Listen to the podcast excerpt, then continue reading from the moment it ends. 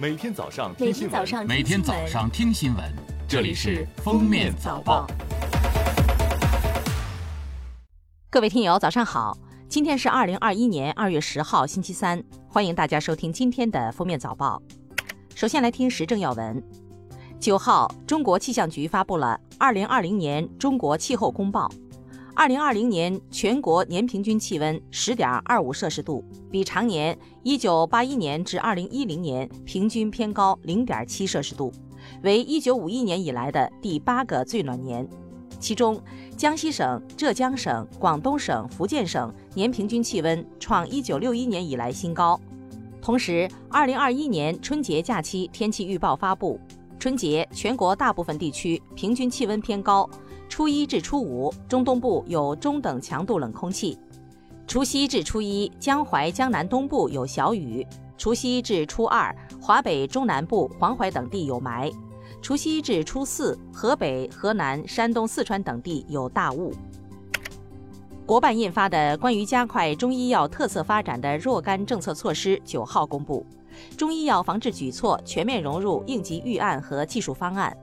探索符合中医药特点的医保支付方式，发布中医优势病种，鼓励实行中西医同病同效同价，建立一批名医堂职业平台，用五到十年时间培育十万名左右中医药骨干人才。系列政策将让古老的中医药焕发新生机，为老百姓方便看中医、放心用中医打下坚实基础。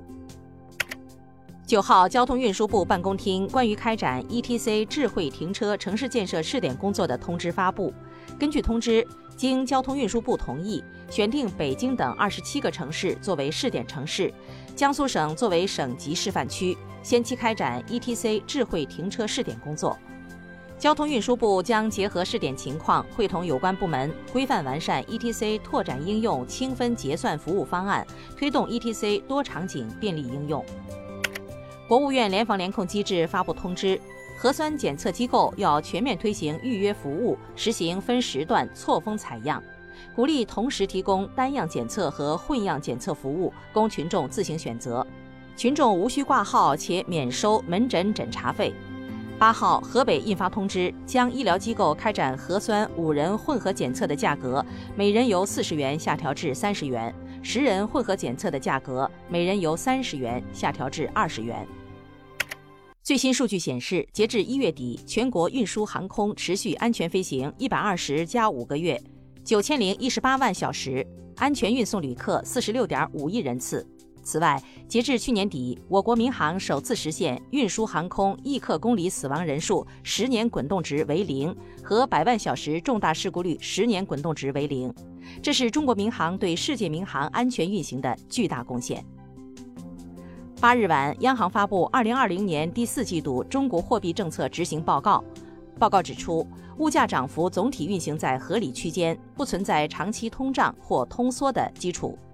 二零二零年第四季度以来，我国 CPI 降至零附近运行，个别月份为负，主要受疫情、猪肉价格波动、高基数等因素影响。二零二一年初还会受到春节错位的扰动。这些影响是短期的、暂时的，待基数效应和供给扰动逐渐消退后，CPI 有望回落趋稳。下面是今日热点事件，针对近日社会关注的江西樟树抑菌膏事件，记者九号从江西省樟树市委宣传部获悉，经有检测资质的第三方机构检测，确认江西真润健康产业有限公司生产的七草两叶抑菌膏非法添加丙酸氯贝他索。调查组认为，涉事企业非法添加苯酸氯贝他索行为已违反相关规定，当地拟依法对其处没收违法所得三万四千八百元，处货值十倍罚款，共计罚没四十七万七千四百五十元，并由原发证部门吊销消毒产品卫生许可证。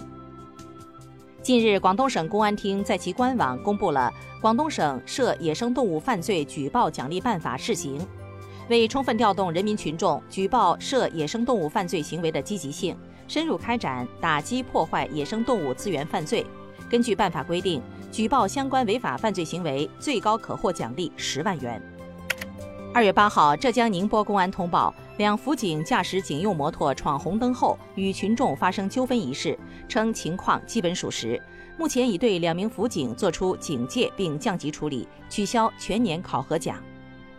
最后来听国际要闻：韩国首都首尔市八号宣布，与新冠确诊患者有过接触并出现疑似症状的宠物也要进行新冠病毒检测。